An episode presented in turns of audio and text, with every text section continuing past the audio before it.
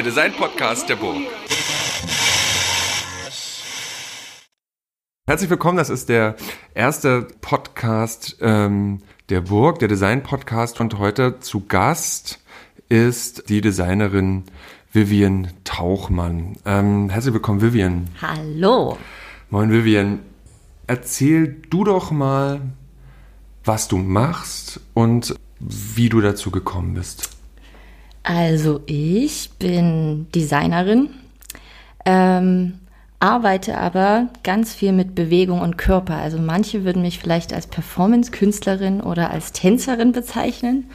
Das bin ich aber nicht, weil ich, oder so würde ich mich selber nicht bezeichnen, sondern wirklich als, als Designerin, weil ich aus diesem Hintergrund auch komme. Also ich habe ähm, Modedesign studiert, bin von da ähm, ziemlich schnell dahin gekommen, dass mir das irgendwie nicht reicht, auf dem Körper Dinge zu gestalten, sondern dass ich mehr intern gehen wollte und über Bewegungen Dinge machen wollte. Genau. Und ja, das mache ich halt im Kontext von sehr komplexen Themen, wie zum Beispiel Arbeitsthemen, also ähm, Ungleichheit in dieser Welt, dass Menschen Dinge produzieren, die irgendwie ganz monoton und ganz unter ganz schlimmen Bedingungen produziert werden. Und das versuche ich durch Bewegung in Formate zu bringen, die irgendwie Menschen erfahren können. Also gemeinsame, wie eine Tanzstunde praktisch. Und das ist so mein Designprozess. Mm, du hast es in Schneeberg studiert und du ähm, und hast Modedesigner studiert und jetzt sagst du, das reicht dir nicht. War, äh, ist das ein Diss an der, am Modedesign? Nein, ich glaube, das ist kein Diss am Modedesign, aber es ist auf jeden Fall mein oder etwas, was ich auf dem Weg irgendwie mitbekommen habe. Also ich habe damals angefangen, Modedesign stu zu studieren, weil ich super fasziniert war davon, wie wir uns kleiden und auch selbst wenn wir uns keine Gedanken darüber machen, was wir tragen. Irgendwas drücken wir ja doch immer aus, also jeder Mensch individuell. Und war damals natürlich auch super irgendwie von diesen sozialen, also dass Mode auch sehr viel soziale Bewegungen begleitet hat und ähnliches. Und dann habe ich dieses Studium begonnen und habe da aber auch ziemlich schnell gemerkt, wow, wir produzieren ganz schön viel Sachen, die ich mich frage, ob wir die in einer sehr materialgeprägten Welt überhaupt so brauchen. Das also habe ich mich selber gefragt. Und genau, da glaube ich, war für mich dann persönlich irgendwie sehr schnell der Punkt gekommen, dass ich mir so gedacht habe, okay, entweder mache ich jetzt weiter in einem sehr materialbasierenden, ich nenne es mal klassisch in Anführungszeichen, Designrahmen oder finde ich vielleicht irgendwas anderes. Und da fing es dann irgendwie an, in Bewegung und den Körper als, als menschliches Werkzeug zu nutzen. Hat sich das schon mit während des, deines Modedesign-Studiums abgezeichnet, dass der Körper sozusagen weniger bekleidet wird, sondern als Akteur, äh, ne, als Akteur viel mehr in den Vordergrund tritt? Äh, auf jeden Fall in meiner Bachelor-Abschlussarbeit da auf jeden Fall, weil ich mich da mit Themen, genau, über den Prozess der, der Nachhaltigkeit und wie kann Mode eigentlich nachhaltig sein, dieses, dieser, ja, Kontrast zwischen andauernd neue Kollektionen produzieren und gleichzeitig irgendwie jetzt der Trend der Nachhaltigkeit. Das war so ein Ausgangspunkt. Und in dem Prozess habe ich irgendwie ziemlich schnell gemerkt, okay, hier komme ich nicht weiter. Ähm, mir geht es irgendwie darum, wie kann man Bewusstsein dafür schaffen, dass wir vielleicht ja langsamer und auch entschleunigter irgendwie auch wieder unser Leben leben können. Also, weil das basiert ja nicht nur auf irgendwie schnellem Konsum, sondern auch so, wie wir unsere Alltage leben. Und ich glaube, da war dann der Punkt, wo ich sehr schnell so gemerkt habe, okay, viel passiert eben auch durch unsere Körperbewegung, Dinge, die wir irgendwie internalisiert haben, die wir ähm, gar nicht mehr so merken. Also zum Beispiel, bestes Beispiel ist nicht durch mein Handy scroller oder irgend so Gesten, die wir überhaupt nicht bewusst mhm. wahrnehmen, aber was ja Körperlichkeit ist, wo wir uns ja bewegen. Und da fing es eigentlich an, dass ich das genau schon in einer Modekollektion eben verkörpern wollte. Also wie können, kann Kleidung zum Beispiel Entschleunigung im Körper provozieren? Das war dann irgendwie so meine Frage.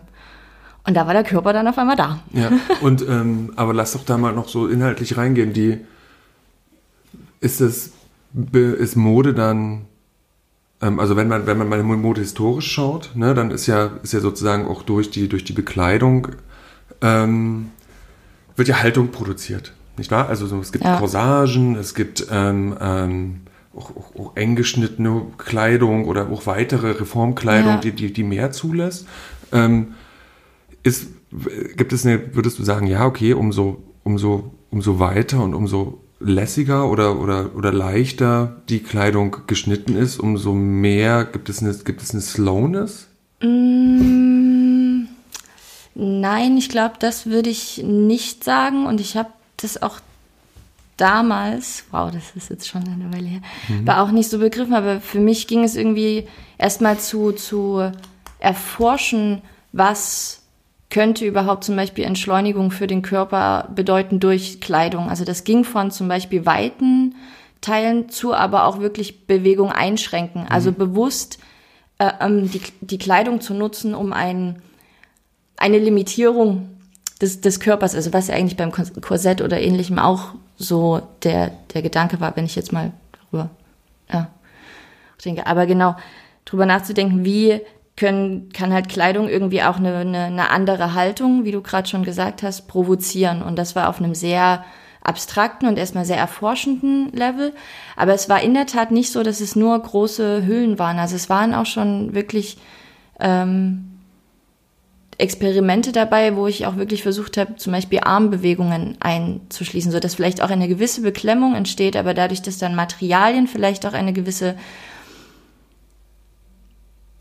Gemütlichkeit oder Schutz ähm, provoziert haben, dass dann vielleicht ein, ein Prozess des Nachdenkens angeregt würde. Also es war wirklich eigentlich eher, wenn ich es jetzt betrachte, vielleicht ein bisschen eine Awareness Collection. Hm. Genau, du hast ja zum Beispiel auch mit Formholz gearbeitet. Ja, ne? genau. Also die, wo ich ja schon das Gefühl habe, das ist ja sehr caging in dem Sinn, dass es, ja. das lässt ja, das wo Kleidung, das ist ja deswegen, aus meiner, also nicht Modedesigner-Perspektive, ja deswegen Textil, damit es sich eben den verschiedenen Bewegungen ja. möglichst, ähm, möglichst anpasst. Und so ein Formholz zwingt dich ja in eine, ist ja wie eine Schiene in ja, dem Sinn. Und ähm, war das, war das, war das für dich damals oder war das innerhalb deiner Hochschule ein, ein Ausreißer, dass du sozusagen mit so einem Material arbeitest in der Mode oder ähm, war das so da eh gang und gäbe, dass, ähm, dass da so frei experimentiert werden konnte?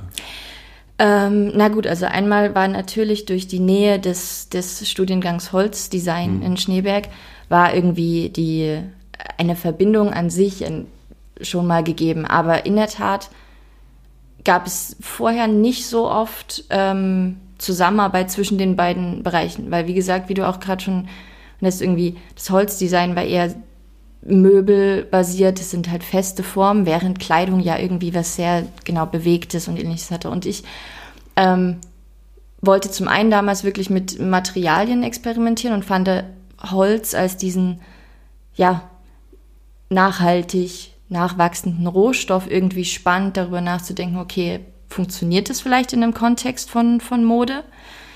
Ähm, und ja, das war schon, also ich habe da schon ein bisschen eine, eine, ich würde nicht sagen Grenzerfahrung, aber schon ein, ich bin einen etwas unkonventionelleren Weg gegangen. Einfach auch, weil ich den Anspruch auch nicht hatte, dass diese Kleidung am Ende ähm, eine tragbare Kollektion ist, die auf der Straße getragen werden kann, sondern dass es eher eine, eine ein Statement ähm, provozieren sollte. Und das war schon, ja, ich kann mich erinnern, da gab es auf jeden Fall auch ähm, kontroverse Meinung oder Diskussion. Aber in, okay. in, in, in, der Lehrendenschaft oder auch unter, den, unter, den, unter den Kommilitonen? Äh, ich kann mich zumindest daran erinnern, dass am Ende während meiner Verteidigung sehr auf die Frage aufkam, ist das jetzt Bekleidung oder ist das Kunst oder was ist das? Und ich habe mich damals nicht positioniert und wusste gar nicht so richtig, was ich, wie ich auf die Frage antworten sollte, weil für mich war es natürlich Bekleidung, weil es was Tragbares war und ähnliches, aber nicht im Sinne von der klassischen Bekleidung, die wir auf der Straße tragen, das natürlich. Und ich habe mich damals bewusst auch nicht positioniert, okay, ist es jetzt für einen späteren Kontext, könnte man das weiterentwickeln als nutzbare Kollektion und ähnliches. Und ja, das hat dann damals so ein bisschen die Fragen aufgeworfen. Was denkst du, warum, was, was denkst du, hilft es den Leuten, dass die, dass die diese Fragen stellen oder eine Antwort darauf haben wollen? Ähm, ja. Ich glaube, für mich, naja, ich glaube, in dem Moment war es schon noch so ein bisschen, dass, dass, dass ich vielleicht auch noch nicht so richtig wusste, wie ich mich positioniere. Von daher war das eigentlich eine gute, provokante Frage, würde ich im Nachhinein so beurteilen. Ähm, genau, weil es hätte natürlich ja auch sein können, dass sich, dass sich diese ganze Holz in zum Beispiel Bekleidung weiterentwickelt als wirklich konventionelle Produktionsreihe und das irgendwie weiter vertiefen will. Genauso hätte es ja aber auch, ähm, wie es dann ja auch weiter passiert ist, sein können, dass ich eher einen, einen etwas konzeptionelleren Rahmen oder eine andere Richtung wähle. Und ich glaube ja, solche Fragen, sich manchmal zu positionieren, sind zumindest ganz hilfreich, um, um nicht immer ganz so schwammig mhm über den Dingen zu schweben und zu sagen, ja, es ist das, aber auch nicht ganz das. Und Na, ich bin, ich, ich, ich bin ja so in der lehrenden Position und ja. halt, finde diese Frage immer, die ist halt so eine, das ist so eine gemeine Frage, ne? Weil die einerseits den, Total. Den, den, den, den Studierenden, die ähm, ähm, eine gewisse, also das setzt in eine gewisse Expertise oder Kenntnis herauf, voraus, dass die Menschen das überhaupt schon unterscheiden können. Ähm, vor allen Dingen, wenn man äh, nur Design studiert hat, da auch klar und ja. nur studiert hat, noch nicht da drin gearbeitet hat und auch ja. nur in einer Hochschule war, zu erkennen, was, wo ist der Unterschied. Ne? Auf der anderen Seite, ähm, und aber dann, aber gleichzeitig ist es genau das, was du sagst, dieses, wir pieksen da mal so rein und fordern da mal so einen Denkprozess heraus. Der ja. ist aber, wie ich finde, als letzte Frage in einem Verteidigungsprozess die total, der total falsche Zeitpunkt, äh, diese Frage zu stellen, sondern die hätte viel eher gestellt werden müssen und dann sozusagen auch innerhalb dieses Konfliktes, die eine Kollektion zu entwickeln, sich diese Fragen parallel zu stellen, ähm, kann, äh, kann, kann total gut sein, weil ich mir immer nicht vorstellen kann, dass es, ähm, dass es die Lehrenden oder eben die Betreuenden oder eben auch dann zu benoten oder die benotenden Personen wirklich interessiert, ob das jetzt Kunst oder Design ist. Das weiß man ja dann irgendwie doch selber. Und selbst ja. wenn es nicht so ist, ne, kann man, kann man ja sozusagen den eigenen Kriterienkatalog verändern. Okay, bewerten wir das jetzt unter den, unter Designaspekten oder müssen wir uns das jetzt unter, ich sage jetzt mal, erweiterten Designaspekten, ne? Ich würde mir auch nie anmaßen wollen, eine Kunstarbeit äh, bewerten zu können. Ja, da genau, habe ich, hab ich Kinder, da fehlt mir. Übergänge sind doch sehr. Die sind, die, genau, die sind schwammig und deswegen ja. würde ich das eher in, in, so einem erweiterten, in so einem erweiterten Blick dann immer sehen wollen. Aber du bist ja dann nach, nach Eindhoven gegangen. Ja. Direkt im Morgen? Nein, nicht direktement, weil ich dann in der Tat ein Jahr dazwischen hatte, wo genau diese Fragen von, wo positioniere ich mich, jetzt habe ich Modedesign studiert, ich weiß aber, dass ich eigentlich nicht in der Branche arbeiten will, als konventionelle Modedesignerin. Das stand für mich irgendwie wahrscheinlich schon in meiner Verteidigung so ein bisschen fest. Und dann war es so ein, ein Jahr des, oh, was jetzt? Und genau, dann, dann habe ich wirklich, habe ich darüber nachgedacht. Also dann habe ich erstmal angefangen, ähm, mich zu, ja, das ist ein großes Wort, aber zu engagieren. Also ich hatte dann irgendwie, bin dann sehr schnell in, in Dresden ähm, zur Kampagne für saubere Kleidung gekommen und habe da gefragt, inwieweit ich mich einbringen kann, als ja, Straßenaktion zu organisieren oder Veranstaltungen oder ähnliches. Ähm, weil ich eben durch mein Bachelorstudium irgendwie gemerkt habe, okay, ich, diese Textilindustrie, ähm, da passieren irgendwie ganz viele schlimme Sachen. Ich möchte dagegen irgendwie, klingt auch groß was machen, aber ja, es war so mein, mein Denken damals. Genau, und dann war dieses Jahr so ein bisschen, äh, okay, jetzt bin ich hier ähm, in einer Initiative tätig, aber irgendwie vermisse ich so ein bisschen mein, mein kreatives Schaffen. Was mache ich denn jetzt? Und dann habe ich angefangen, nach Masterstudiengängen zu gucken, weil ich wusste, ich bin überhaupt noch nicht fertig mit. Ich wusste, ich hatte keine Antworten, aber ich hatte ganz viele Fragen. Und genau, dann habe ich nach Studiengängen gesucht, die in einem, in einem interdisziplinären und auch in einem nicht klassischen Sinne die Design-Disziplin unterteilt in Produktdesign und, und Modedesign und ähnlichem. Und hatte zum Glück einen, einen guten Freund, den ich in einem Praktikum kennengelernt habe, der in Eindhoven seinen Bachelor gemacht hat und war dann da zur Dutch Design Week und habe den Studiengang Social Design kennengelernt und war so, okay, das könnte es vielleicht sein, weil zum einen waren unglaublich vielseitige Projekte, die alle auch sich nicht, also es hat halt erstmal meine Welt auch geöffnet, okay, was kann Design eigentlich sein, was ist es eigentlich? Und da, ja, war ich sehr schnell motiviert, okay, ich bewerbe mich einfach mal. Ich hoffe, wir werden sehen, ob es mhm. klappt und es hat zum Glück geklappt. Wie, was hast du denn vorher gedacht, dass Design ist und was hast du gedacht, dass als du dann auf, auf der Dutch Design Week warst und da die, den Social Design gesehen hast? Noch bevor du sozusagen, also mir geht mir sozusagen eigentlich eher, mit welcher mhm. Erwartungshaltung bist du denn dann dahin gegangen und, äh, und, und was waren eigentlich die, ähm, deine, dein, dein, oder was war deine Position als frisch, frische Bachelorstudierende oder mit Ne, was, was, hast du gedacht, was ist denn eigentlich das Design und wo, vorher und wo hast du dann erkannt, dass es aus einer Perspektive der von Eindhoven sein kann? Ähm, ich glaube, nach meinem Bachelor war zum einen die Perspektive da, okay, ich könnte jetzt, also jetzt, wenn wir von klassischem Modedesign zum Beispiel ausgehen, ich könnte jetzt für eine größere Firma arbeiten und halbjährlich Kollektionen entwickeln, ähm, Formsprache, also wirklich sehr materialarbeitend. Ähm, und zwar auch natürlich ähm, gesellschaftliche Aspekte irgendwie transformieren, aber oftmals sehr in einer materialbezogenen Perspektive, also die eher das Objekt ähm, als, als solches in den Vordergrund gestellt hat. Das war so, genau, wie meine Lehre aus dem Bachelor irgendwie geprägt war. Und dann in Eindhoven ähm, war ich eben sehr fasziniert von dieser, naja, ich sag mal, etwas umgekehrten Perspektive von, wie beeinflusst eigentlich unsere Materialität, unsere, unser Menschsein, unser gesellschaftliches Miteinander. Und das fand ich irgendwie total spannend, also diesen, diesen, diesen kritische Attitüde zu unserer designten materiellen Welt bis hin zu, wie werden unsere Körper, unsere Verhalten designt und beeinflusst. Und das war irgendwie dann so der Punkt, wo ich gedacht habe, wow, okay.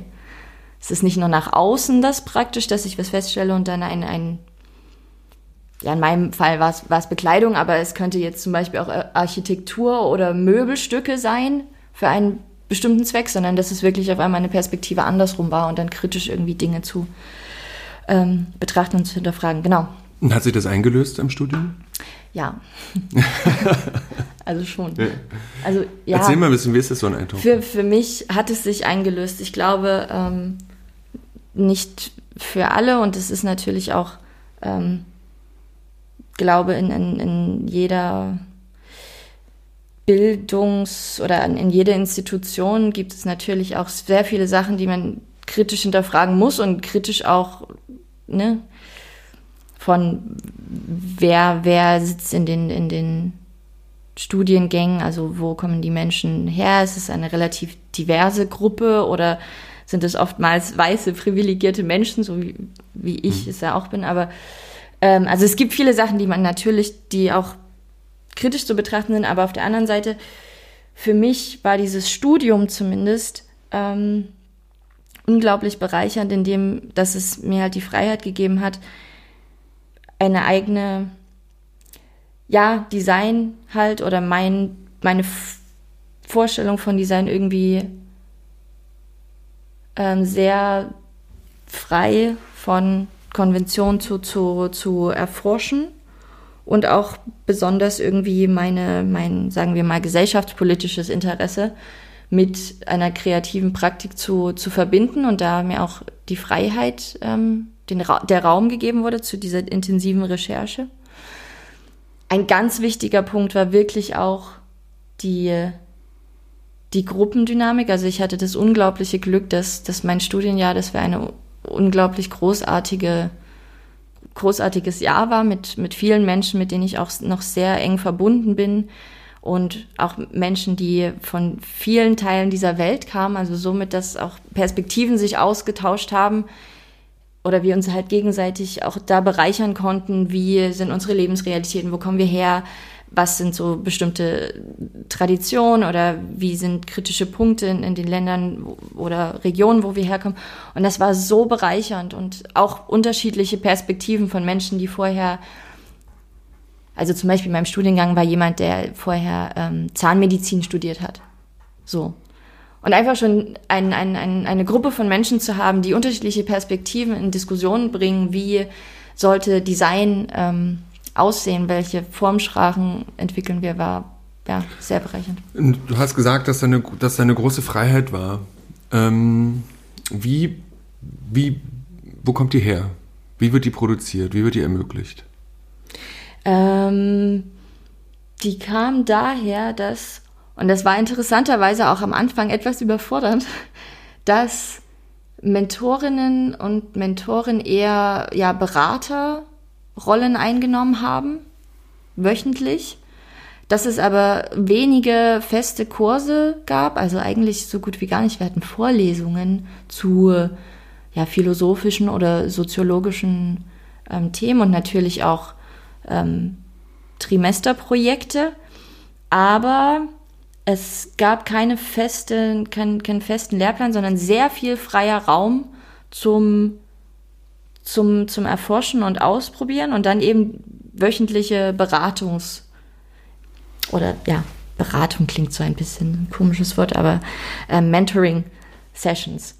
Und in denen halt auch wieder ein sehr diverses Team von, von Lehrenden ihre unterschiedlichen Meinungen auf einen provoziert haben, wo der eine irgendwie gesagt hat, ja, das ist richtig gut und der andere dann wieder, nein, ich verstehe überhaupt nicht, was du hier machen willst und wo ist überhaupt jetzt hier ein Objekt und also sehr unterschiedliche Perspektiven auf einen, einge, ja, einen Einfluss hatten. Und das wiederum war, ich glaube, dann auch sehr hilfreich, selber immer wieder zu hinterfragen, okay, was will ich eigentlich, was will ich kommunizieren, ähm, welche Mittel stehen mir zur Verfügung. Und ja, also ich glaube, das hat so ein bisschen.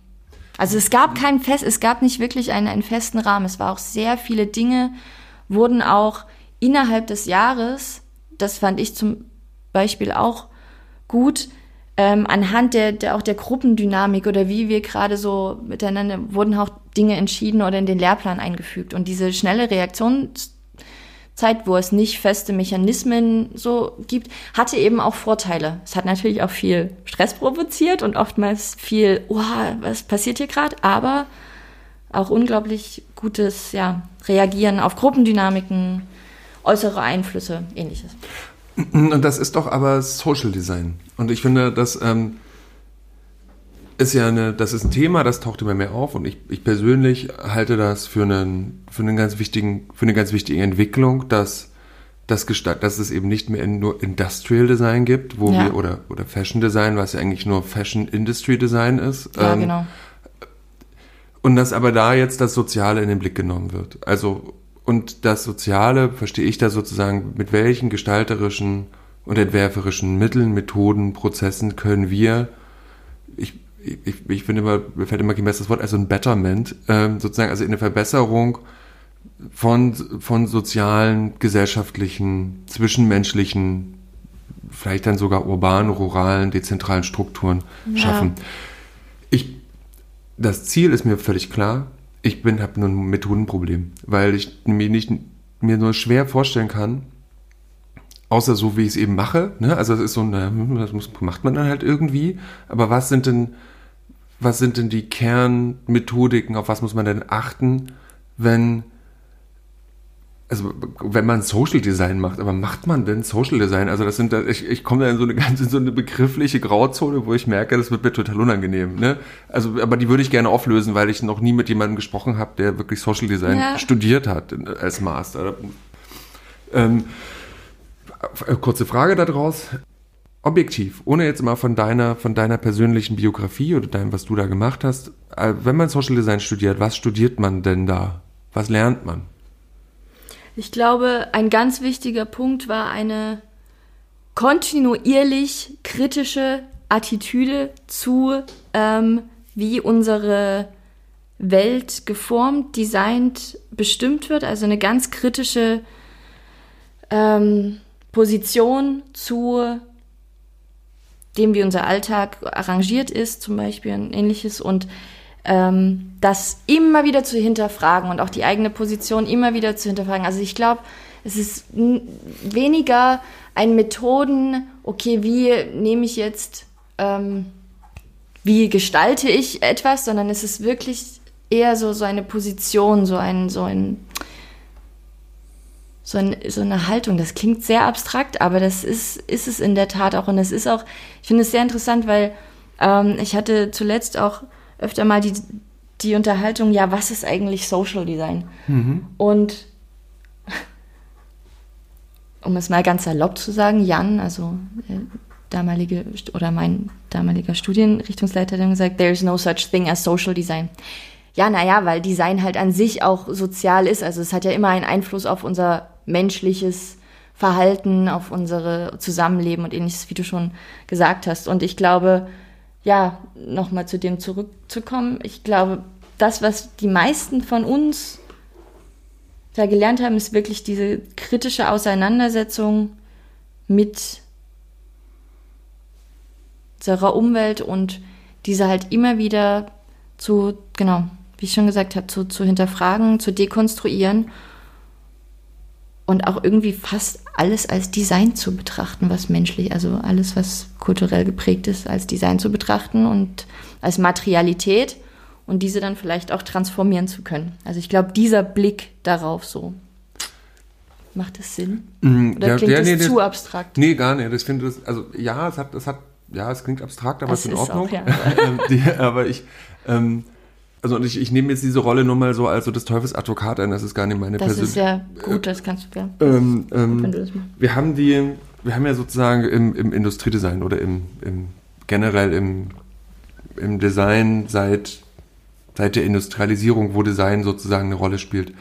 Ähm, mit einer, mit einer gewissen ähm, Etablierung der Disziplin, natürlich auch eine, mit der Designtheorie, den Selbstreflexionen drin, wo wir als Gestalter ja auch in gewisser Weise eine, die Moderne erträglich machen. Ne? Also, mhm. also das ist so bei so ähm, bei Siegfried Gideon kommt das so vor, dass man sagt, okay, die, ne, das ist alles ist die, die Eisenbahn, die fährt unglaublich ruckelig durch ja. die äh, ähm, durch durch die Landschaft. Wir können da keine Holzsitze machen, das tut den Leuten weh. Also müssen wir die ähm, polstern. Ne? Also sozusagen diesen den Fortschritt irgendwie den Menschen erträglicher machen.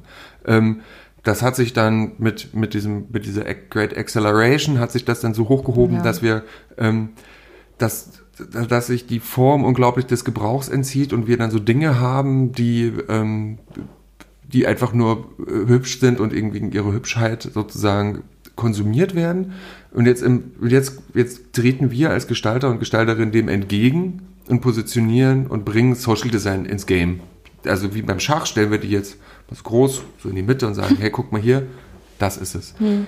Und würde aber da kritisch sagen wollen, das ist aber eigentlich genau derselbe Reflex wieder, dass wir sozusagen versuchen, die, die krasse Komplexität unserer, unserer globalisierten Gesellschaft mit diesen enormen Ungerechtigkeiten und die die Moderne mitgebracht hat. Ja. Die hat viel Tolles gebracht, aber die hat eben auch viel Ungerechtigkeiten produziert, äh, dass wir sozusagen jetzt nur versuchen, also okay, jetzt merke ich, wie ich, wie ich selber hader, aber sozusagen die ertragbarer zu machen oder eben tatsächlich hier anfangen zu wenden. Also doch das, was mit ähm, mit, ähm, mit, mit, mit der Broken Nature Ausstellung bei der Triennale jetzt kam, dass wir sagen, ja. dass wir, wir Design hat eine reparierende Wirkung sozusagen. Würdest du Social Design da auch drin sehen? Oder eher, auch da siehst du da auch diese Probleme drin, ah, buh, wir, wir, wir kleben hier nur Risskanten in der Gesellschaft zu, weil viel weiter können wir gar nicht einwirken als individuelle Person, weil es gibt ja jetzt nicht wie IDEO oder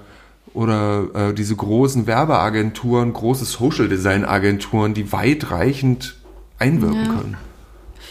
Ähm, ja, also ich, ich glaube, dass, oder so wie ich das betrachte, ist gerade auch so die Dis Design-Disziplin auch so ein bisschen noch in dieser, oder das Feld des Designs, auch ein bisschen in so einer eigenen Krisenphase von, okay, welche Position nehmen wir eigentlich ein? Also das, was du auch gerade gesagt hast, so mit dem Reparieren von, was man über sehr viele Jahre selber als Designer sag ich mal, verbockt hat, ne? Also irgendwie Massenkonsum zu befördern, mhm. indem man irgendwelche tollen Produkte designt hat und, und ähnliches. Und dann jetzt zu kommen, so, oh nein, ähm, das haben wir alles nicht so gemeint und jetzt wollen wir da ein bisschen dagegen und oh Gott, oh Gott.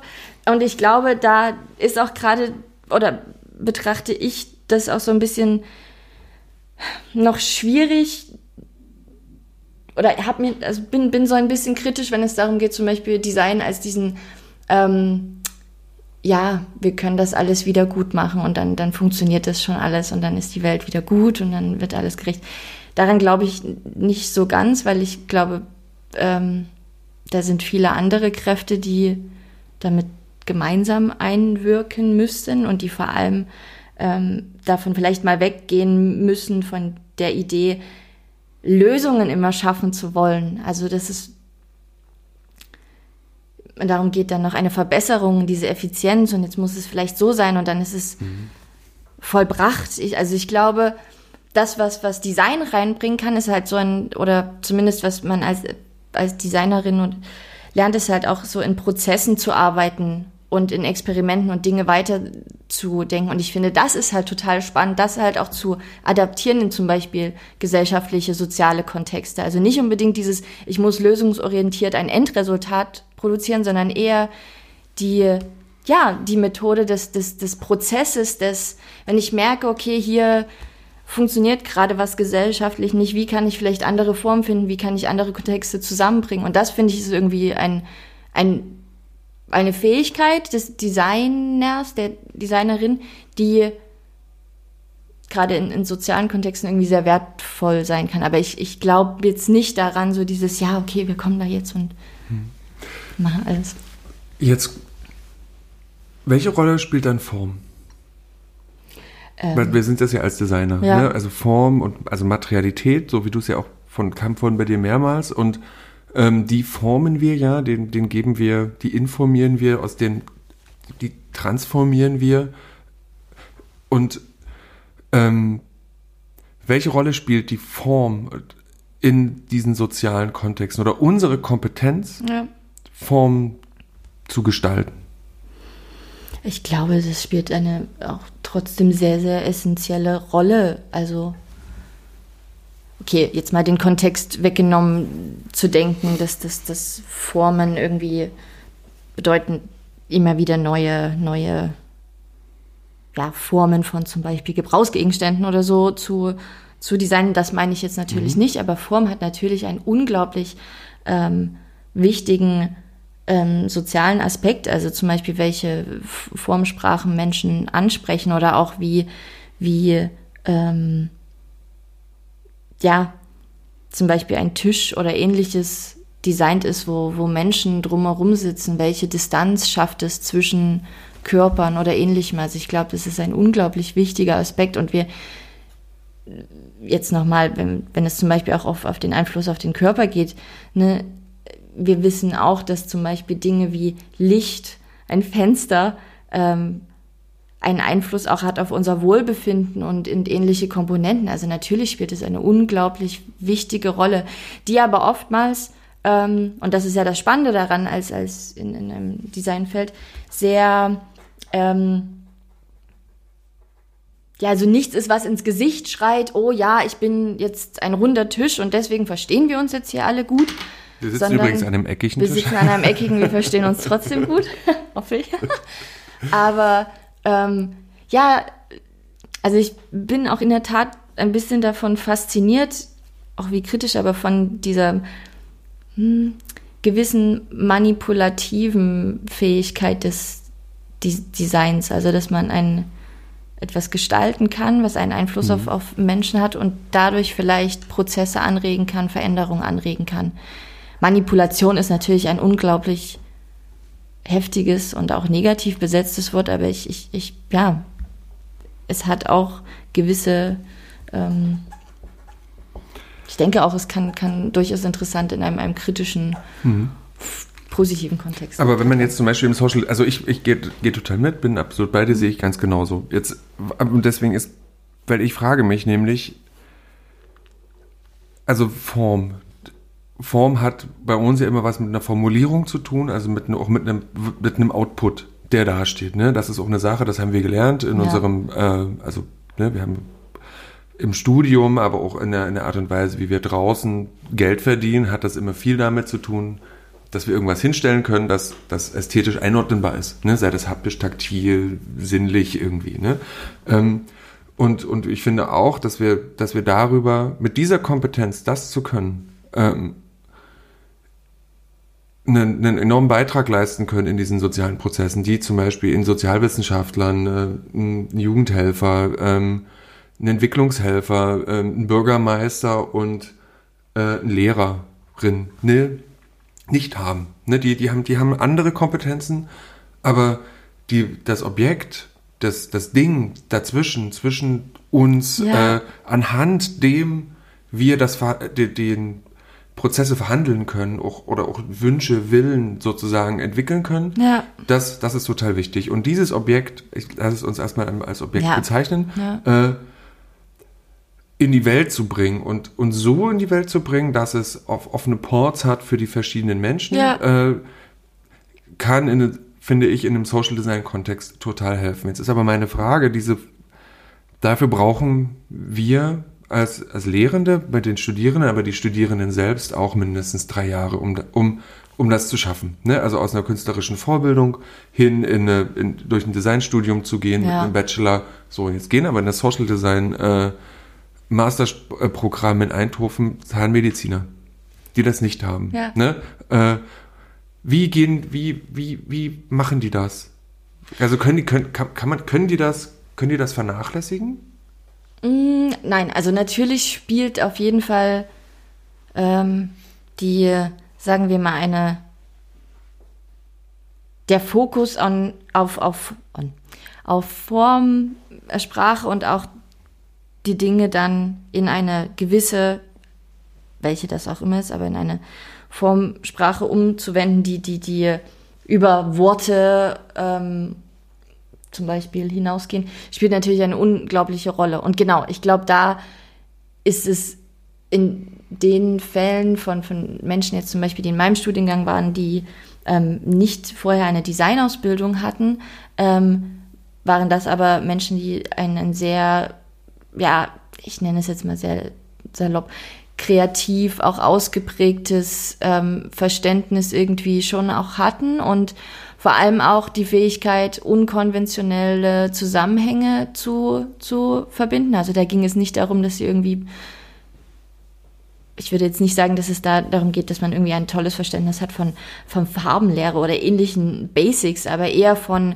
von einer unkonventionellen Art und Weise auch Dinge zusammenzubringen und in, in, in, eine, in eine Form, in ob es Material ist oder ähnliches, umzuwandeln. Also ich glaube, das ist schon essentiell wichtig, total. Mhm. Und also genau, das, das hatten zum Beispiel, also ein Kommilitone von mir hatte das eben auch.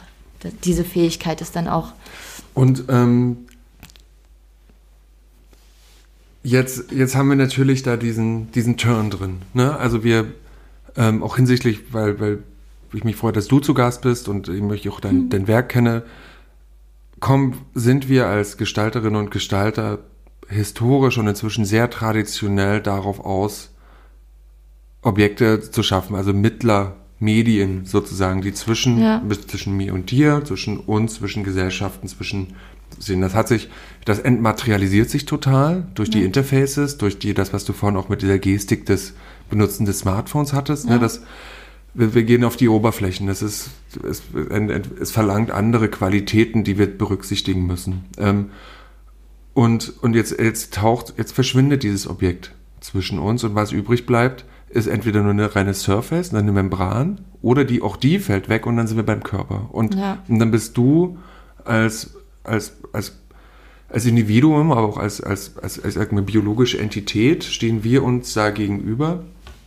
Und, ähm, und der ist ja nochmal eine ganz andere Baustelle. Und ich finde, äh, ja. also, weißt du, von, da kommen wir auch in Richtung so Ergonomie, in, in das, also wenn wir nochmal aus dem klassischen Design kommen, äh, was ein wichtiger Punkt ist, und da in der Manipulation, also gehen wir von der Türklinke aus, die ist natürlich ja, so gestaltet, genau. dass mein Körper sich der, dem, dem Objekt so nähert und es so teilweise ja fast schon inkorporiert durch, den, durch, den, durch das Umgreifen, dass ich das, dass es funktioniert, dass die Tür aufgeht ja. und ich, und ich, ich vor allen Dingen rauskomme. Ne? Was ähm, auch wirklich großartige Design, also das muss man halt auch mal sagen, ne? neben allen auch mhm. kritischen Punkten, aber genau das sind ja diese unsichtbaren Manipulationsmechanismen, die unser Leben auch irgendwie ja, und ja, genau, halt das, hat auch, das ist dann noch Prägung und das Routine genau, und Ritual. Das ist, das, das, ist, das ist ja auch, dann, dann kommen wir aber auch wieder in, in das sind ja soziale Faktoren, ja. die aber bis jetzt in unserer sehr materiell und produktgeprägten äh, ähm, Welt äh, ja, ja essentiell sind. Und jetzt fängt das aber an zu erodieren. Auch dieses, dass, dass diese Objekte, Leute wollen weniger, es geht alles um so eine Slowness. Ähm, und der Körper taucht plötzlich auf. Also wir würden fast schon so ein Bodily Turn sagen, ja. dass, dass, dass es auftaucht. Und der hat ja natürlich verschiedene, ähm, die, ähm, die hat, der hat verschiedene Sachen. Und ich, ich zitiere das jetzt nochmal, weil du hattest, du hattest das Virilio-Zitat, also vielleicht ist das auch falsch gewesen, aber auf der, als ich dich so ein bisschen nachgestalkt ja. habe online, da ist es aufgetaucht auf der, bei Schneeberg zu deiner, Ad, ähm, zu ja. deiner, zu deiner Kollektion.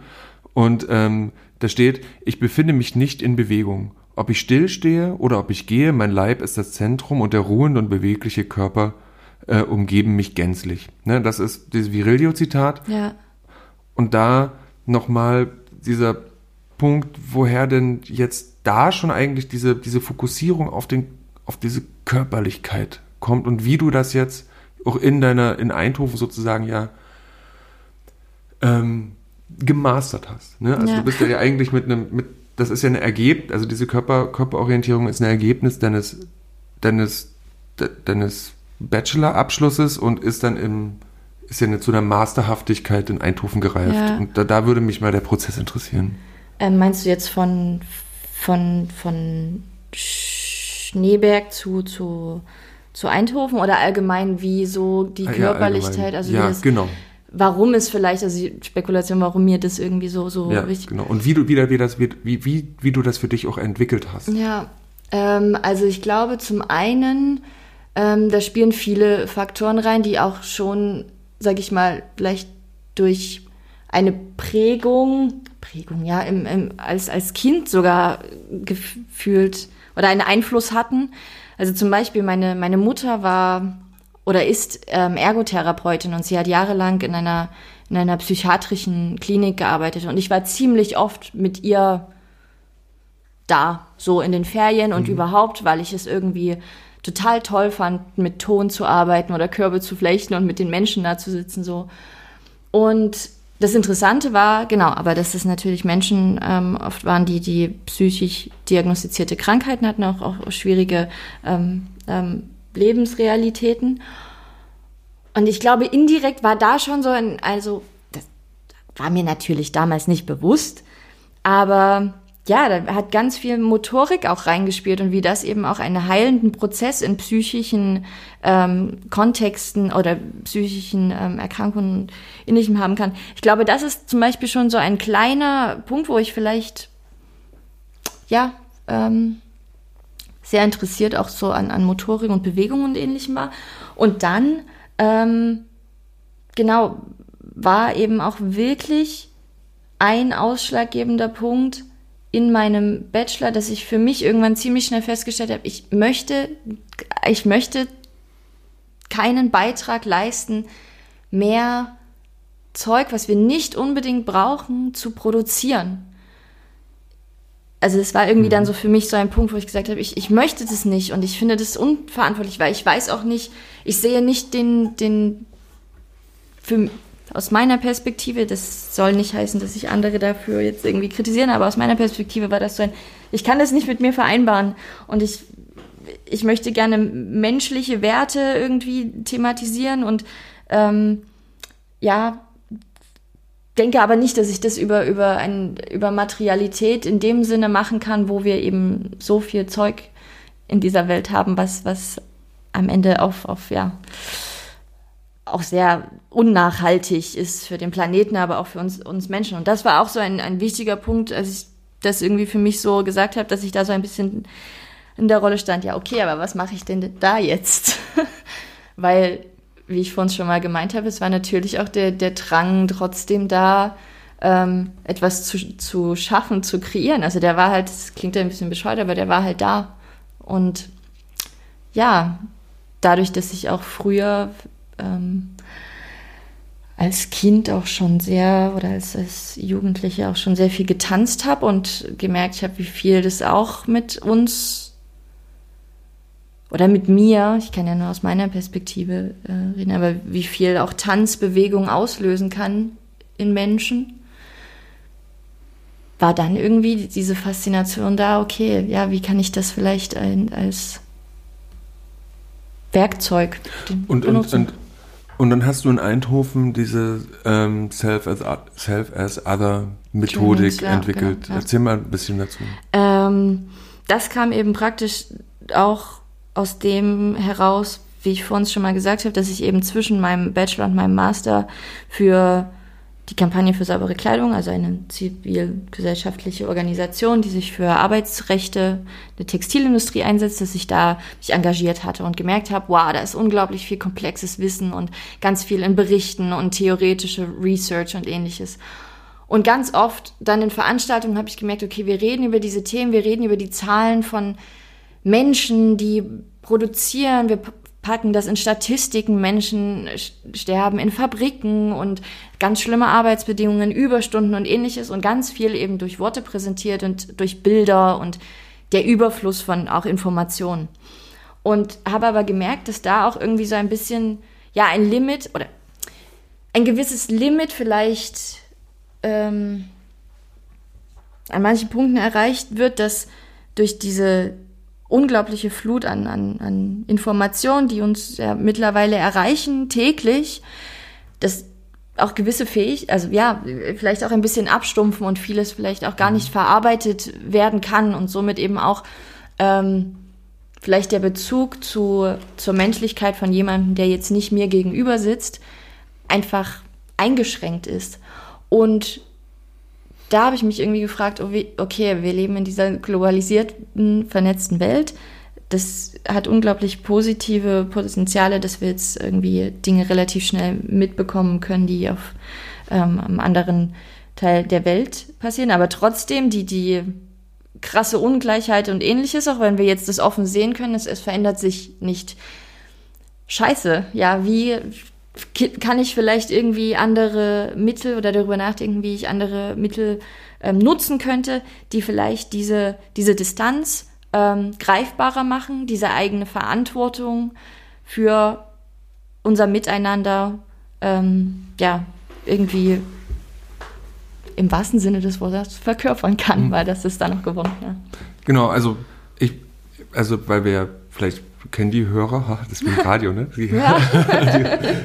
Das, ne, also, ähm, du, du, das, Tanz ist, ist vielleicht das falsche Wort, aber du äh, verkörperst oder du, du, du imitierst oder du, du sag, sagst in einem Text, I mime and learn. Also ja. ich, was ist, also du imitierst ja.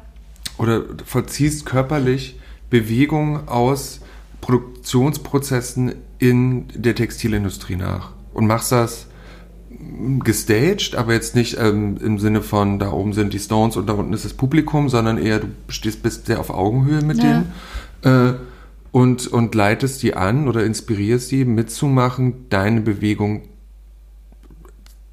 auch zu imitieren. Ja. Also es ist eigentlich eine Kette, die und ähm, das ist eine große Gruppe, also auf dem Hurra Hurra habe ich es gesehen und die folgen dir und machen ja. diese Bewegung in dieser starken, in dieser, in dieser schnellen Taktung äh, mit und erlernen dadurch äh, ein, ein körperliches Verständnis für die für die tatsächliche Leistung der Menschen, die unsere Kleidung produzieren. Richtig? Ja, ja, genau. Also es ist eine praktisch das, was ich gerade gemeint habe mit, ähm, wenn wir über zum Beispiel Arbeitsbedingungen reden und von, von ähm, ja, den katastrophalen ähm, Bedingungen sprechen, es ist eben oft etwas, was, was in der Distanz nicht so richtig greifbar ist. Und ich habe mich halt gefragt, okay, wie kann ich das vielleicht ein bisschen greifbarer machen, fühlbarer, genau, und habe dann eben die Bewegung als sehr essentiell ähm, betrachtet, dass das vielleicht ein Mittel sein könnte, weil nämlich, und da kommen wir vielleicht auch ähm, zu meinem Bachelor zurück, ich auch während meines Studiums, Studiums meines Bachelors, als ich dann auch mal so zwölf Stunden an einer Nähmaschine saß, gemerkt habe, krass, was ist das für eine krasse Industrie, was ist das für eine krasse, das, wow, scheiße. Und ich konnte dann danach nach Hause gehen in mein schönes mhm. Studiezimmer und alles war top. Aber genau einfach schon diese körperliche Erfahrung hat bei mir sehr viel, ähm, würde ich sagen, den Prozess gestartet des Scheiße, es müssen sich Bedingungen verändern. Und genau, das ist dann eben auch das, was, was ich dann versucht habe, jetzt in, in meinem Projekt oder in, in den Service Other Trainings als ja, Bezug auch zu nehmen. Diese. Ich finde, also mich hat das sehr, sehr, sehr, sehr beeindruckt, wie äh, wie unglaublich direkt das ist. Also, also das ist nochmal, vielleicht auch aus meiner, also ich, ich selber habe nicht die Affinität zu Tanz, also so modern Contemporary Dance, das ist das ist nicht meine Baustelle.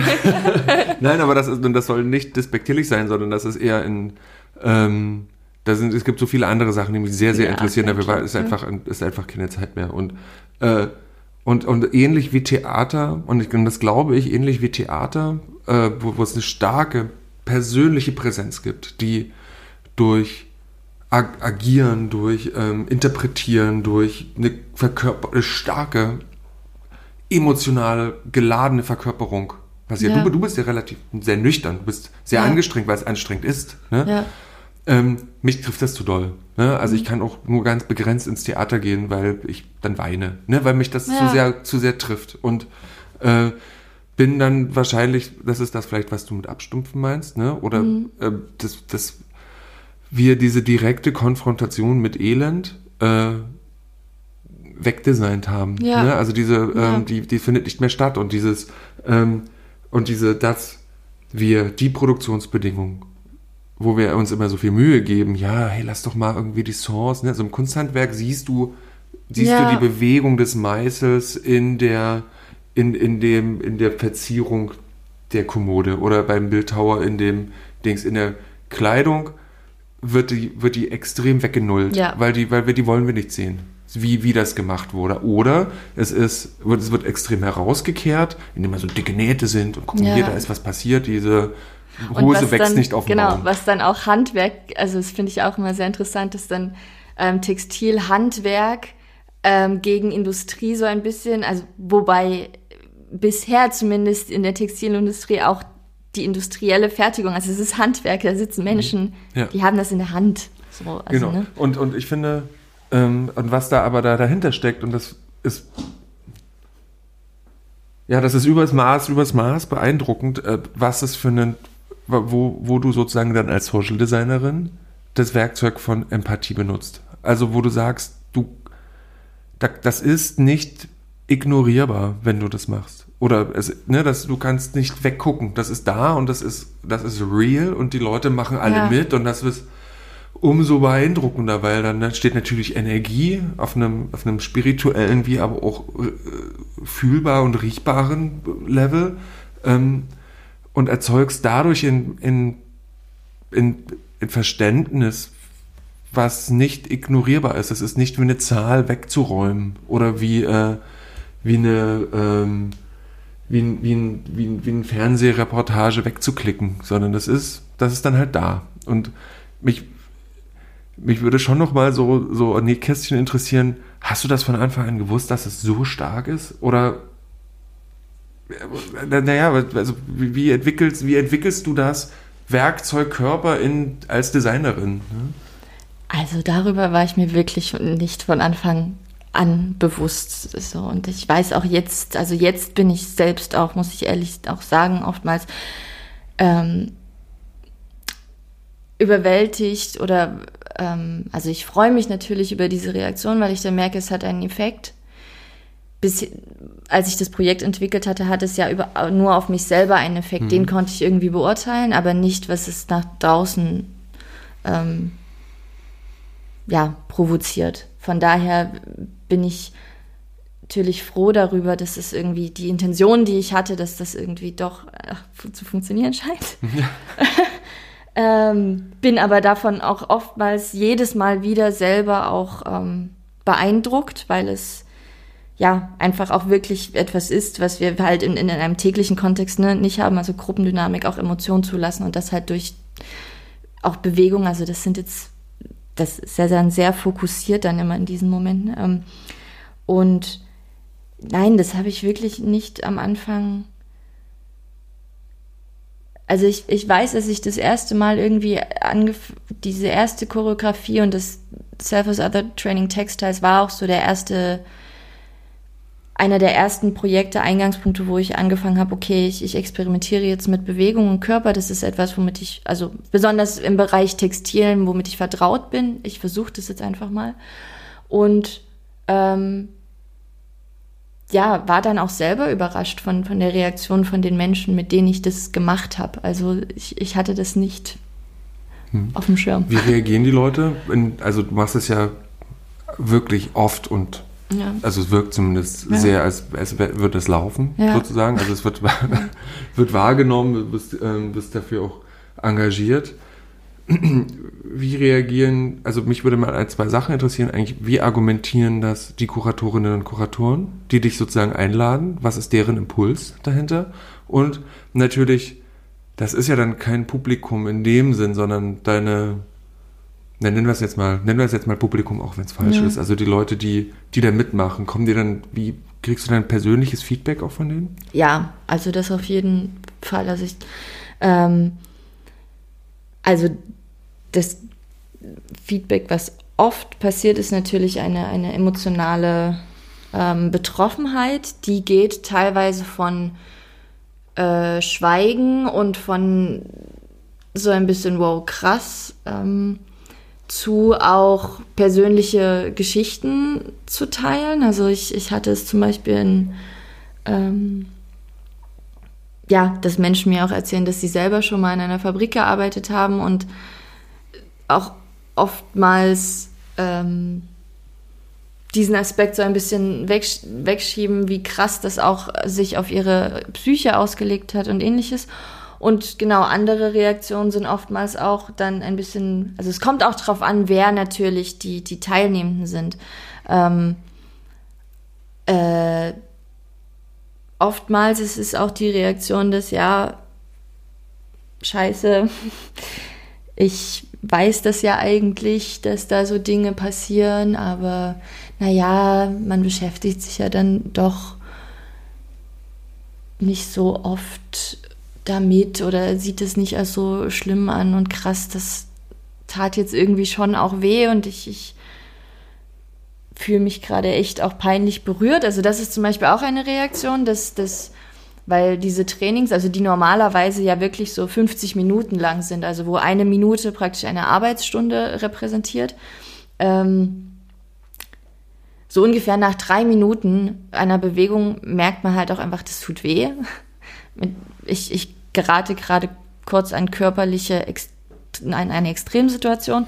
Und dann ist oftmals die Spiegelung eben von ja Erschöpfung, Schmerz ähm, und eben gleichzeitig aber auch, und das ist ja das, was ich dann, wo ich immer so denke, ja, schön, diese Verantwortungsgefühl, dieses ähm, mein Verhalten hat ja auch einen Effekt auf jemanden anders, den ich jetzt gerade mal in dem Moment verkörpert habe. Also genau dieses sonst Zwischenbild, was wir eben vor uns beredet haben, zwischen Statistiken und Ähnlichen, wo die Person als diese, die Other, Othering, so in der Distanz, das passiert da irgendwo im globalen Süden, ist auf einmal in unserer Präsenz, also ich könnte das halt genauso sein, es ist genauso ein Mensch und es ist, und ja, da ist dann oftmals diese, also diese Verantwortungsgefühl wird mir auch oft ähm, gespiegelt genau, diese Selbstreflexion, dass die dann irgendwie mal angeschaltet wird und so dieses Jahr, naja, ich kann ja jetzt nicht sagen, dass ich irgendwie nicht auch ja, durch meine Privilegien jetzt alles kaufen kann und mir da keinen Kopf mache. Und jetzt ist mir eigentlich auch mal bewusst so, naja, das hat halt auch einen Effekt auf, auf Menschen. Und die, ähm, und ist das auch das, was die Kuratorinnen oder Auftraggeberinnen äh, wollen, dass passiert? Ähm, ja, also ich schon. Mhm. Glaub schon. Ja. und und, äh, und, und wo, wo findet das statt? Was ist das? Also wenn man jetzt mal sagt, du hast das, das ist ein Angebot, was du ja. hast, wer nimmt das wahr? Also bisher ähm, sind oftmals, sag ich mal, kürzere, eher die schon einer Performance gleichen, also so ähnlich wie es auch beim Hurra, Hurra Festival war, einer gemeinsamen Performance, wo Menschen das zusammen machen. Die kürzere Version sind halt immer oftmals passiert in, in, in, in Ausstellungskontexten, ähm, die also zum Beispiel äh, in Eindhoven zu einer Ausstellung, die nannte sich The Object is Absent, wo es wirklich mhm. um die mhm. Frage ging, okay, Designer also nutzen Materialien, die nicht materiell sind. Was ist das? Ähm, aber auch, also zum Beispiel eine, das sind nicht die Surface Other Trainings, aber ähm, für Foreign Legion, also ähm, ein Kuratorinnen-Kollektiv, würde ich, eine, eine Kur Kuratorinnen-Initiative, die eine Ausstellung im, im Kunstgewerbemuseum in Dresden ja. organisiert haben, Add to the Cake, wo es um die Transformation mhm. der Rolle von, von weiblichen Schaffenden im Designbereich geht. Die beiden haben mich ähm, damals auch gefragt, ob ich eine Performance ähm, machen möchte. Am Ende entstand ähm, Exercise to Unlearn the Canon, wo es da nicht, ähm, also da um, um, um Bewegungen geht, die, die wir irgendwie, die ich aus dem Kontext des alltäglichen Lebens ähm, ja, extrahiert habe. Also zum Beispiel Situationen in, in der Bahn als Frau, irgendwie, wenn ich breitbeinig da sitze, dass das irgendwie anders beäugt werden würde, während Männer das sehr oft machen. Und so Gesten, die sich total internalisiert haben und wo wir, wenn wir drüber reden, mhm. ist das immer so ein, ach, das ist doch nicht so und das ist doch alles Quatsch oder halt diese, diese sprachliche Ebene finde ich schon oft in so Empathie irgendwie so ein Riegel vorschiebt, dass das eben oft das dann so bei dem anderen bleibt, bei der anderen Perso Person so, das bildest du dir ein und das. Mhm. Und eben so Situationen aber in Bewegung umzuwandeln, genau, und das ist vielleicht auch die Intention, wenn Menschen mich halt vielleicht einladen, öffnet halt nochmal eine ganz andere Erfahrungsebene. Und somit passieren bisher, also die Self as Other Trainings, aber auch eben andere Projekte, die ich entwickelt, entweder in, sage ich mal, sehr kulturellen Kunst, ähm, Ausstellungskontexten, aber eben auch in Workshop-Kontexten ähm, von, ja, also wo ich mit Vereinen zusammenarbeite, so in Bildungskontexten. Mhm. Dafür ist es ja eigentlich auch gedacht. Also es ist ja nicht nur ein Performance isoliertes, wir machen jetzt mal ein bisschen Bewegung. Das kann es natürlich auch sein, aber eigentlich ist es auch wirklich ein Umdenken Denken zu provozieren. Und ähm, interessant, die Jetzt gibst du das ja aber, weil du gerade Bildungseinrichtungen sagst, ja auch, ähm, machst du das mit Studierenden, ne? Auf dem Instagram-Account gibt es so, ja. ich, ich, das ist schon sehr lustig. Also, äh, also ich frage mich, ob es auch lustig sein darf. Äh, wie die, der heißt Becoming Architecture, mhm. wo, die, wo, die dann da so in der, im öffentlichen Raum so Erwin Wurmig äh, so ja. rumliegen. Ne? Also, äh, Gut, okay, das, da, dazu muss ich sagen, das liegt vielleicht auch daran, dass dieses Projekt in Zusammenarbeit oder in eine Kollaboration zwischen Lukas Maaßen und mir war, also er hat mich gefragt, ob ich bei einer Workshop-Serie von ihm. Wer ist ähm, Lukas Maaßen? Er ist ein, ein, sorry, er ist ein, ein, ein niederländischer, in Eindhoven ähm, basierender Designer, der sehr konzeptionell und auch sehr, ja, unkonventionelle Designmethoden ähm, entwickelt, die, also zum Beispiel hat er ähm, auch ähm, seine drei kleinen Kinder mal arbeiten lassen, um seine Möbel ähm, zu, zu, zu streichen und zu fertigen, wo er eben dann über Arbeits, also auch über Arbeitsprozesse geredet hat. Also ganz interessant, auch immer relativ provokant. Ähm, genau, und er hat mich eben damals gefragt, ob ich bei dem Workshop, die, den er gibt, dabei sein möchte, ähm, als sozusagen Expertin für Bewegung. Ich weiß nicht, ob ich das, ob ich dem auch gerecht werde im Sinne von, von ja, also ich habe ja nicht Choreografie oder so studiert, aber Genau. Und somit ist in dem Kontext vielleicht auch durch die Zusammenarbeit dieser, dieser Witz ein bisschen gegeben. Mhm. Aber es hatte halt echt diese Intention, dass Architektur, was eben auch so ein Außen, materielle Sache ist, die uns auch maßgeblich unseren Körper beeinflusst, wie wir uns bewegen. Du hattest von die Türklinke mhm. angesprochen, wie wir uns in Gängen bewegen, wie Räume uns einnehmen. Ähm, dass durch dieses Transformieren des, okay, jetzt kommen, bekommen wir als Körper mal Architektur, mm, dass es auch ganz interessante Denkprozesse anregen kann. Genau, also das war da so ein bisschen die, die hm. Der Gedanke. Und die, ähm, und das äh, funktioniert durch die, durch, durch das, wie leitest du die dahin, dass sie das, dass sie das fühlen, also dass sie selber in diese Verkörperungsprozesse reinkommen? Das passiert meist erst durch anfängliche, sehr simple Übungen, Körperübungen, also zum Beispiel ähm, ja erstmal in, in der also ich versuche unterschiedliche Methoden da auch gemeinsam mit den Menschen, mit denen ich da auch zusammen arbeite. Also auch zum Beispiel ein guter Freund und, und sehr guter ähm, Partner, mit dem ich zusammenarbeite, Gabriel von Fontana, ähm, der in, in Rotterdam lebt und arbeitet. Äh, wir versuchen dann halt zum Beispiel gemeinsam Methoden zu, zu entwickeln, die erstmal darauf basieren, dass wir ähm, laufen oder auch Menschen mimen auf der Straße, also einfach deren Körperbewegungen, wenn wir zum Beispiel an den Bahnhof denken, da einfach mal den Menschen das so ein bisschen nachmachen, wie sie sich halt verhalten und somit praktisch erstmal den Fokus und die Kanalisierung auf den, auf den Körper setzen. Dann auch Methoden natürlich des sich gegenseitig nah sein, also das ist ja auch sowas, gut, wir umarmen Freunde und in diesem Kontext, aber so in, in einer Gruppe von Menschen, wo Studierende, also zum Beispiel bei der Gruppe Body Architecture, die kannten sich vorher noch nicht so lange. Das war dann auch ganz interessant, dann zu, zu sagen, okay, macht mal ein paar Formen mit euren Körpern und auf mhm. einmal einfach nur durch diesen Input sind sie sich sehr nahe gekommen und haben sich angefasst und halt dadurch diese physische Wahrnehmung des Körpers erfahren. Genau, ja, dann durch solche kleinen Methoden Hacks, also das Kanalisieren wirklich auf praktisch alle anderen Wahrnehmungen ein bisschen ausblenden und dann von ihnen den Körper so zu führen. Das ist so ein bisschen die Taktik, würde ich denken.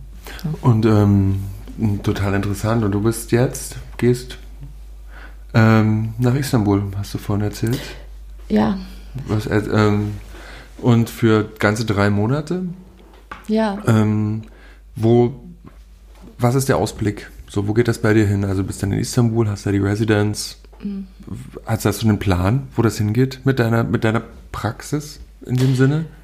Was willst ja, du erreichen? Ja, ich habe ich hab ich hab einen Plan, ich weiß aber noch nicht, ob ich den jetzt. Na, dann sag ihn nicht, dann nein, ist nein, es okay. Dann aber ich habe auf jeden Fall ähm, einen, einen Plan und besonders, also ich glaube, Basis all meiner Arbeit ist als auch so ein bisschen ist nicht eine Lösung zu liefern, sondern mhm. immer auch kritische Punkte, so Selbstreflexion zu provozieren. Und genau das ähm, möchte, hoffe ich auch, dass, dass meine Arbeit jetzt ähm, in, in Istanbul eben auch etwas hervorbringen kann, was besonders auch vielleicht in einem Kontext von, ähm, ja, dem Kontext, wo, wo ich jetzt herkomme, Deutschland weiß geprägte Gesellschaft, die sich sehr schwer auch gerade tut, mit eigenen, also eigene Problematiken aufzuarbeiten, wenn wir von Rassismen sprechen und auch, äh, ja,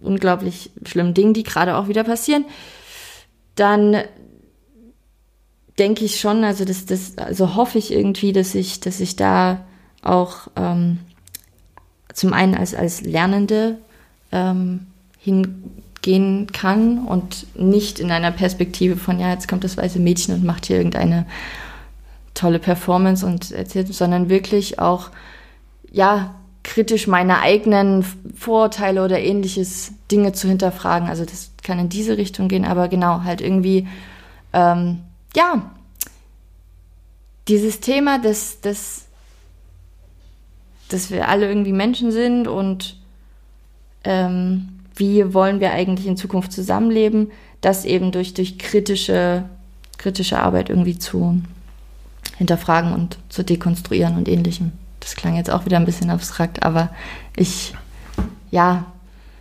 nee, ich, ich glaube, ich, ich, ich möchte irgendwas kreieren, was irgendwie so ein bisschen auch hierher zurückspiegeln kann, so, wow, wir sollten mal alle ein bisschen mehr wieder sehen, dass wir alle irgendwie verbunden sind und empathischer miteinander im Endeffekt auch sein.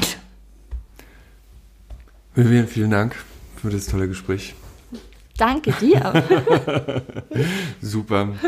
Gut, das war ähm, die erste Folge von dem äh, Hurra Hurra Podcast. Ähm, mal sehen, wie es weitergeht.